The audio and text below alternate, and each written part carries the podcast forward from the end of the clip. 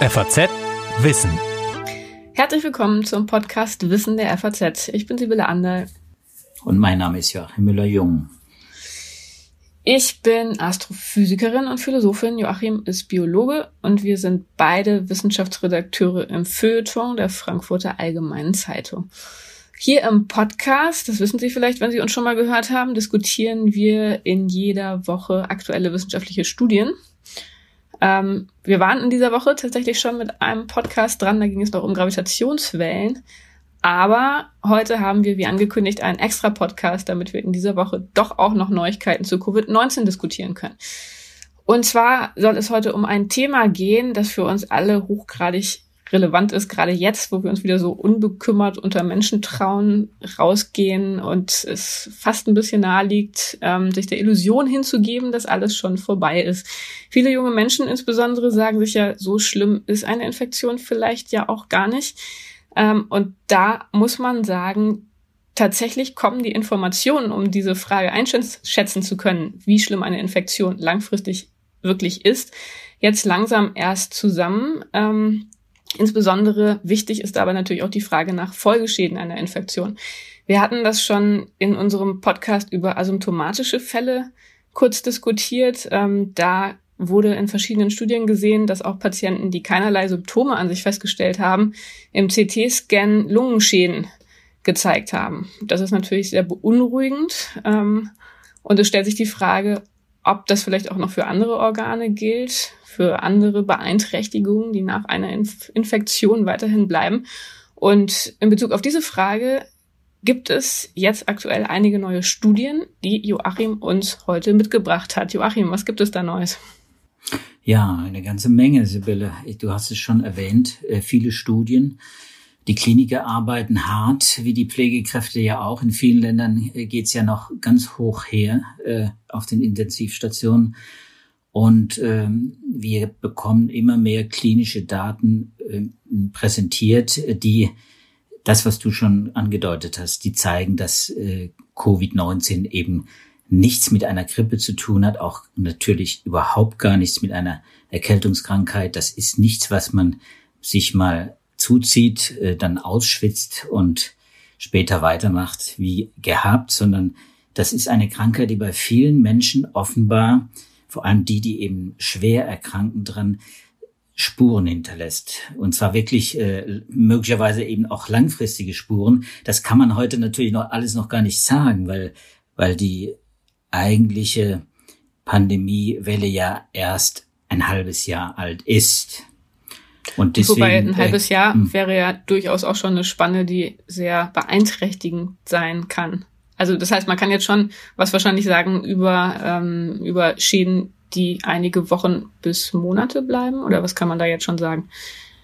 Ja, also es ist völlig klar, dass es nicht mit einer kurzen äh, Infektion getan ist, die man durchmacht, die aushält äh, und über die man dann quasi nur noch milde lächelt, weil man hofft oder weil man viele ja auch glauben, dass sie immun sind.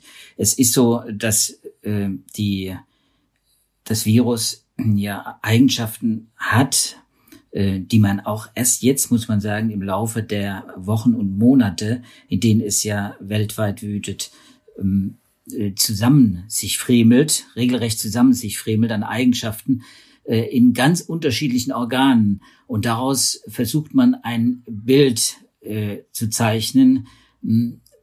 Und das Bild, das hat vielleicht das Deutsche Ärzteblatt am besten mal tituliert, als sie über das Multi-Organ-Virus äh, geschrieben hat. Ich glaube, das vielleicht kennzeichnet am besten eine der äh, gravierendsten Eigenschaften dieses Virus. Es löst keine einfache mh, Lungenkrankheit aus. Es ist ja eine schwerwiegende Lungenkrankheit, wenn es auch schwer verläuft, was bei eben bei vielen Risikopatienten mit Vorerkrankungen, vor allem eben auch bei älteren Menschen der Fall ist. Äh, ja, eine schwere Lungenkrankheit bis zum möglichen Lungenversagen. Es löst aber eben nicht nur eine Lungenkrankheit aus, sondern es verbreitet sich im ganzen Körper. Und äh, das wird bei vielen auch gar nicht so ganz offensichtlich. Vieles entdeckt man erst hinterher und die Kliniker, wie gesagt, gucken jetzt genau hin, wo überall das Virus äh, sich vermehrt, wo es sich äh, vermehrt, wo es sich breit macht. Und äh, das kann das Virus, weil es äh, diesen, an diesen ACE2-Rezeptor bindet, äh, der quasi das Schloss ist, mit dem das Virus den Eintritt in die Zellen findet. Und dieses ACE2 ist auch so etwas wie ein Magnet für das Virus. Wenn es also durch den Blutkreislauf äh, diffundiert und äh, dann schon in den Endothelzellen hat, gibt es Zellen mit eben diesem RCE2-Rezeptor und eben auch in fast allen Organen, äh, in denen es dann, in denen die quasi durch den Blutkreislauf erreicht werden, und das sind ja quasi alle, da ist das ein Problem. Und ganz besonders hat man äh, am Anfang auf das Herz gesehen das Herz ist reich an ACE2-Rezeptoren. Da kann sich das Virus gut anbinden, in die Zellen eindringen, sich vermehren und dann Schäden anrichten. Die hat man relativ früh beobachtet. Herzschäden, ich sagte es eben schon, Endothelzellen in den Gefäßen, also innerhalb der Zellen, die werden befallen von Virus. Die Viren vermehren sich. Es gibt Entzündungen, es gibt Thrombosen, Verstopfungen, Schlaganfall ganz kurz gesagt. Äh, und so geht das äh, weiter äh, fort. Und wenn ich ehrlich bin, ich finde einige der Beschreibungen, die die Kliniker inzwischen veröffentlicht haben, auch regelrecht schockierend. Schockierend, ja, da hattest du ja schon einiges auch beschrieben. Ähm, was da genau schockierend ist, also kurze Zwischenfrage nur, ähm, ist das auch abhängig von Vorerkrankungen, von Risikofaktoren oder ist das, was du gerade geschildert hast, so erstmal für alle potenziell gültig? Das ist ja dieses Rätselhafte an diesem Virus, dass es so wahnsinnig unterschiedlich wirkt bei verschiedenen Menschen.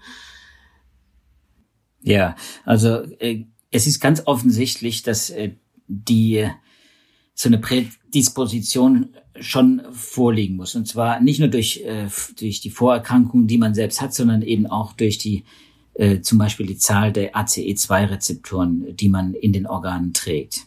Äh, das scheint eine Rolle zu spielen. Äh, wir wissen inzwischen auch Blutgruppe kann eine Rolle spielen. Das ist ein Faktor, der sich auf das Immunsystem auswirkt. Also das Immunsystem selbst spielt also auch eine wesentliche Rolle. Wie ist das Immunsystem? Wie reagiert es auf solche Infektionen? Das ist von Mensch zu Mensch sehr unterschiedlich, eben auch von genetischen Faktoren äh, äh, abhängig ganz individuell unterschiedlich äh, und natürlich auch vom Alter. Also äh, das Immunsystem verändert sich im Laufe des Lebens. Das Immunsystem spielt also eine, eine äh, wichtige Rolle und das spielt fast äh, immer eine Rolle, wenn es zu einer ganz schweren Krankheit kommt.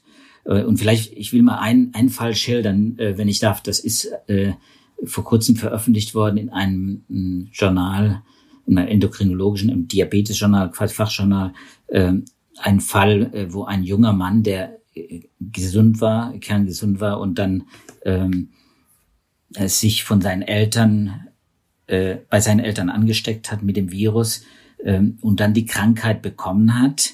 Er ist ins, in die Klinik gekommen und innerhalb weniger Wochen, er war stationär, aufgenommen, musste auch beatmet werden und innerhalb weniger Wochen äh, haben sich bei diesem jungen Mann, der äh, auch keine familiäre Vorgeschichte in der Richtung hatte, hat sich eine Diabetes 1 entwickelt. Das heißt, die Beta-Zellen im Pankreas, in der Bauchspeicheldrüse, sind quasi zerstört worden innerhalb weniger Wochen.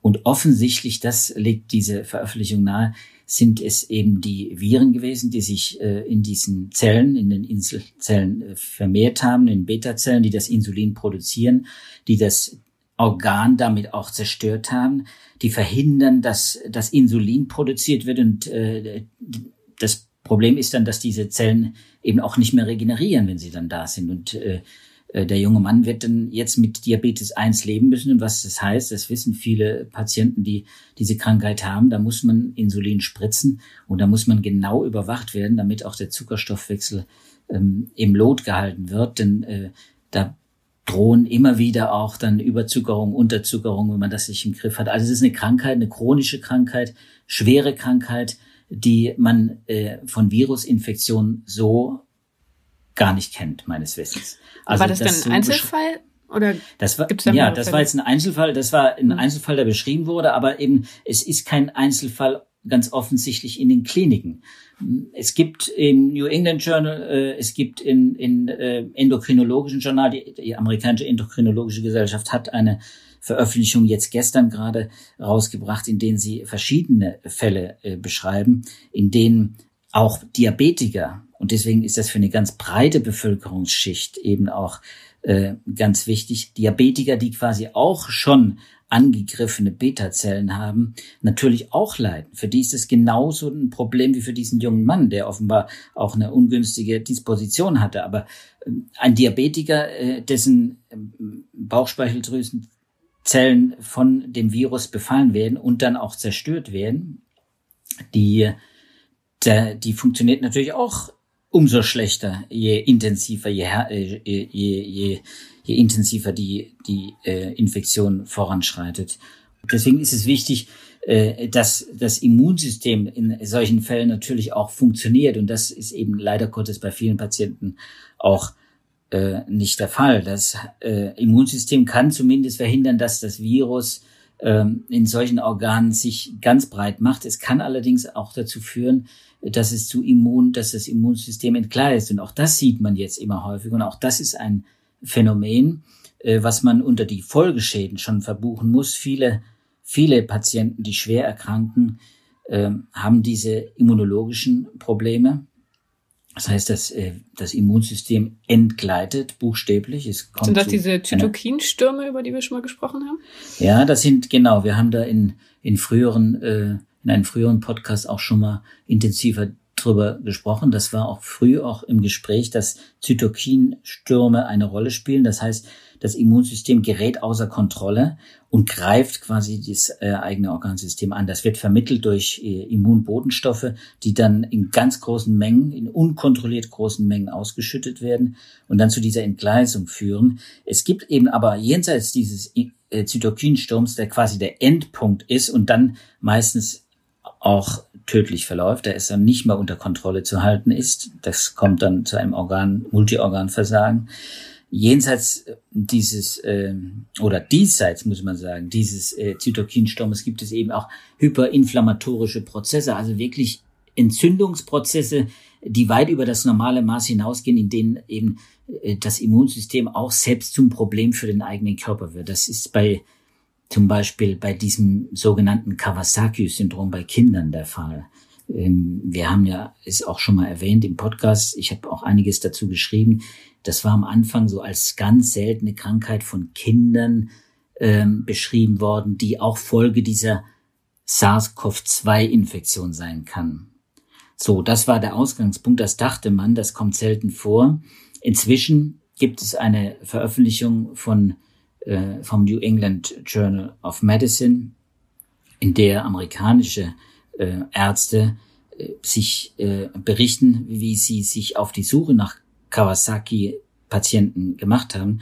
Und äh, sie haben allein in New York in den zwei Monaten ab März, da wütete das Virus da in New York besonders dramatisch, haben sie 186 Kinder beziehungsweise Jugendliche gefunden, äh, die an diesem hyperinflammatorischen Syndrom leiden. Was macht das Syndrom bei den Kindern? Es kommt zu Entzündungen, äh, es gibt Fieber, es gibt äh, Schwellungen, es gibt Rötungen der Haut. Äh, vieles davon ist reversibel, bildet sich also zurück. Die Kinder können durch eine Antibiotikatherapie in den Griff bekommen werden.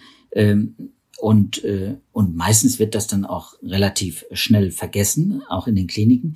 In dem Fall, äh, und das zeigt jetzt eben, das sind zwei Veröffentlichungen, wenn man genau ist, zwei Veröffentlichungen im New England Journal zeigen eigentlich, dass es wohl mehr ist als ein Kawasaki-Syndrom. Dieses hyperinflammatorische Syndrom hat inzwischen auch einen eigenen Namen, kindliches Multisystem, inflammatorisches Syndrom, MIG. Hm. Äh, also mehr heißt, äh, es ist schlimmer als das Kawasaki-Syndrom, oder was heißt mehr? Es ist, es ist schlimmer, weil es offenbar äh, auch tatsächlich äh, zu, nicht nur zu stärkeren Schäden der Organe führen kann, Herzen, im Hirn, auch in anderen Organen, äh, dass dann auch bleibende, möglicherweise bleibende Schäden auch hinterlässt in den Organen. Und äh, es ist, wie gesagt, es ist eine extreme, äh, extremer Entzündungsprozess, der inzwischen bei tausend äh, jungen Leuten, Kindern und Jugendlichen äh, weltweit registriert worden ist. Also so ganz selten, äh, wie man davon ausgegangen ist zu Anfang, ist es nicht. Also Kinder, Jugendliche, äh, die eigentlich völlig gesund sind und dann an so einer Krankheit erleiden, weil sie von dem SARS-CoV-2-Virus äh, befallen sind, das ist natürlich schon beunruhigend, finde ich. Und, und äh, ich glaube, da ist man auch, wie das der Michael Levine in einem Kommentar fürs äh, New England Journal dann auch ausgedrückt hat, da ist man etwas auf der Spur, ähm, dass äh, man genau beobachten muss, dass also wirklich äh, schlechte Vorzeichen hat im Moment. Das ist so die Spitze eines Eisbergs. Äh, und äh, ich bin äh, nicht sicher, ob das äh, das letzte, äh, die letzte Krankheit ist,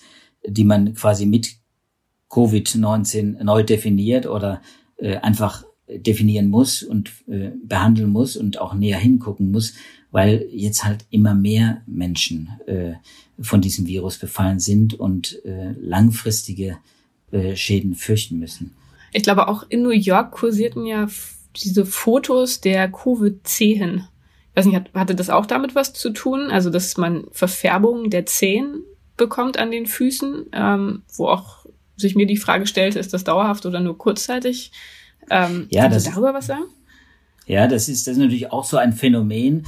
Diese Schwellung, diese äh, geschwollenen, rot angelaufenen äh, äh, Zehen, typisch äh, nicht für alle äh, Infektionen, aber doch äh, für viele. Äh, ähnlich wie, wie, wie, wie dieser Geschmacksverlust, äh, den viele Covid-Patienten am Anfang erleiden. Und wie eben dieses äh, Phänomen äh, ist auch äh, der Covid-C quasi reversibel, also die Zehen sterben nicht ab. Das mhm. ist auch ganz offensichtlich. Aber es ist natürlich wieder Ausdruck eines Entzündungsgeschehens im Körper, äh, den man äh, den, den der Patient selbst natürlich gar nicht deuten kann und der Arzt eben auch in, in vielen Fällen gar nicht. Welche Entzündungsprozesse ablaufen, während die Patienten auf der Intensivstation sind und äh, beatmet werden müssen, das wird jetzt gerade auch äh, äh, gewissermaßen im Detail ermittelt. Man, glaube ich, das, was man in den Papern erkennen kann, ist, äh, dass es sehr unterschiedlich ist, aber oft und sehr viel öfter als bei anderen Infektionskrankheiten eben wirklich eskalierendes. Das heißt also, das ist das, was eigentlich in den Veröffentlichungen aus den Kliniken immer wieder unterstrichen wird. Es ist eben mehr als eine äh, Grippe. Ähm, das betrifft zum Beispiel auch diese Folgen für das Gehirn. Äh, ich meine, wir haben darüber ja auch schon mal gesprochen. Geschmacksverluste, ich habe schon angedeutet, ein Phänomen, das man länger schon beobachtet, dass viele Patienten plötzlich äh, nicht mehr riechen können, auch nichts mehr schmecken genau, das ist, können. ist ja auch deshalb mhm. ein interessantes, eine interessante Frage, weil das ja nun auch wirklich viele betrifft, ne? Auch die, die wirklich nur ganz schwache Symptome haben. Ähm, genau. Das ist ja sowas, was als sehr charakteristisch für Covid-19 oder für SARS-CoV-2-Infektionen gesehen wird. Ähm, insofern, das würde ja auch schon also für mich ja. zumindest als Abschreckung reichen, die Aussicht, dass ich in den nächsten Monaten oder im schlimmsten Fall für noch längere Zeit nichts äh, schmecken oder riechen kann. Da gibt's jetzt auch was Neues. Ja, nee, ich meine, da gibt's, es ist natürlich der Punkt, dass ein, ein Mensch, der sich quasi gar nicht groß krank fühlt, der vielleicht nur so ein, so ein Kratzen im Hals hat und äh, der äh, vielleicht einen Husten hat oder vielleicht noch weniger und dann trotzdem äh, plötzlich nichts mehr riechen kann, ist natürlich ein Zeichen, dass da irgendwas ist. Und es macht natürlich auch vielen Menschen auch Angst. Es macht auch denen Angst, die denken, sie haben eine Erkältungskrankheit. Und dann kommt sowas plötzlich. Äh, viele merken es natürlich auch nicht unmittelbar. Faktum ist, es ist offenbar Ausdruck äh, dieser Infektion, weil das Virus in der Lage ist, so sieht es jetzt im Moment aus, dass es tatsächlich über den äh, Nasenrachenraum, wo es sich quasi am Anfang der Infektion auch vermehrt, über den Riechkolben, das sind Nervenverbindungen zum Gehirn, dann auch ins Gehirn äh, kommt und sich dort auch offenbar festsetzt. Wie stark es sich vermehrt, äh, weiß man nicht. Man weiß, äh, dass ein Großteil, und da gibt's jetzt auch neue Studien dazu, dass ein Großteil dieser äh, Geschmacksverluste tatsächlich reversibel ist. 90 Prozent dieser Geschmacksverluste gehen am Ende der Infektion quasi verloren. Das heißt, äh, die genesenen Patienten ähm, können wieder riechen und können wieder schmecken. Ob da jetzt was äh, von äh, verloren gegangen ist, von der Qualität her, glaube ich, da habe ich jetzt nichts gefunden, aber äh, es scheint mir nicht plausibel. Der, das wird eher so sein, dass man sich auf diese zehn Prozent, die über Wochen oder Monate noch unter diesen Symptomen leiden, sich mal genauer angucken muss. Und das macht man jetzt natürlich auch. Äh, die werden natürlich jetzt nach Strich und Faden dann auch äh, unter die Lupe genommen. Ähm, da kann man auch noch nichts Abschließendes sagen. Ähm, wie man eben auch äh, bei vielen anderen Organen nichts Abschließendes sagen. Bei der Leber zum Beispiel, auch bei der Leber hat man festgestellt, die Leberwerte gehen, sobald die Patienten auf der Intensivstation landen, äh, bei der Hälfte der Patienten relativ schnell äh, äh, in den ungünstigen Bereich äh, und müssen auch entsprechend behandelt werden. Auch die Nieren, äh, die Nieren ganz gewaltig, ein Riesenproblem, das völlig unterschätzt worden ist. Gerade wenn man hier diskutiert über, über Folgeschäden, da muss man die, die Viren äh, mal in den Blick nehmen. Es gibt eine Studie, die werde ich dann auch in den Show Notes äh, bringen. Ähm, da hat man in New York 5.500 Covid-Patienten untersucht. Das sind quasi alle äh, im März und April behandelten Patienten in 13 New Yorker Kliniken. Und was hat man gefunden? Man hat gefunden, dass äh, quasi mehr als ein Drittel der Patienten nachweisbare Nierenschäden schon relativ kurz nach der Einweisung aus, äh, äh, ausweisen. Das heißt, äh, die Niere hat schon Funktionsbeeinträchtigungen. Und äh, wenn man dann bei den Patienten nachsieht, äh, die an den Beatmungsmaschinen hängen, dann sind das 90 Prozent, die Nierenschäden haben. Das sind wirklich äh, gravierende Schäden, äh, die dann auftreten, wenn das Immunsystem eben, wie gesagt, auch diese, diese Entzündungsprozesse in Gang setzt, dann leidet die Niere zusätzlich. Das Gewebe stirbt ab, es, es, es vernarbt und bei 20 Prozent, und das war eine Zahl, die mich wirklich beeindruckt hat, 20 Prozent äh, derer, äh, die, die 20 bis 30 Prozent derer, die, die dann beatmet werden mussten, hat man wirklich ein lebensbedrohliches Nierenversagen festgestellt. Bei jedem siebten dieser Patienten äh, haben diese Nierenschäden auch nach dem sie aus der Klinik entlassen worden sind, auch fortbestanden. Und viele waren quasi äh, transplantationsreif, wenn man so will. Die mussten dann wirklich an die Dialyse, weil die Niere quasi versagt hat. Mhm. Ja, das also, klingt tatsächlich sehr beunruhigend. Das heißt, ja, was wir mitnehmen ist, können, mh. ja? Ja, es ist, was ich ja sagen will, damit ist, ich, ich will ja gar niemanden äh, jetzt äh, quasi ähm, quasi, äh, ich will, ich will kein Horrorgemälde zeichnen, sondern ich möchte einfach nur deutlich machen, äh, weil das immer wieder in der Diskussion auch äh, so angesprochen wird und in Frage gestellt wird. Covid-19 ist keine Grippeerkrankung und hat mit einer normalen Grippeinfektion nichts zu tun. Dieses Virus ist ein neues Virus, für das es keinen Wirkstoff gibt und keine, keinen Impfstoff. Und die Ärzte sind immer noch dabei, ganz offensichtlich herauszufinden, wie sie solche Patienten ganz individuell behandeln können und wie sie eher, wenn sie äh, auf der Intensivstation dann sind, auch in, dann noch das Leben retten können. Denn darum geht's jetzt bei vielen. Ja, das ist eine wichtige und eindringliche Botschaft, obwohl viele Fälle mild verlaufen oder sogar asymptomatisch ist es einfach schwer vorhersagbar und es gibt viele Komplikationen und dann ist der Unterschied zur Grippe einfach sehr augenfällig und ähm, ja, es ist einfach eine sehr gefährliche Krankheit und ein sehr gefährliches Virus. Das hat auch Peter Doughty bei den Lindauer Nobelpreisträger-Tagen, äh, bei denen ich war, online, digital in den letzten Tagen, auch nochmal bestätigt. It's a very nasty virus. Also der hat auch nochmal gesagt, mit Grippe hat das wenig zu tun. Leider ist unsere Zeit jetzt schon wieder vorbei. Vielen Dank, lieber Joachim, für dieses Update. Das war der Podcast FAZ Wissen. Mein Kollege Joachim Müller-Jung und ich verabschieden uns bei Ihnen. Wir würden uns freuen, wenn wir uns in der nächsten Woche wiederhören. Wenn Sie die Folge dann nicht verpassen wollen, dann können Sie uns gerne bei Spotify, Apple Podcast oder bei jedem anderen Podcatcher abonnieren. Tschüss. Bleiben Sie gesund. Tschüss.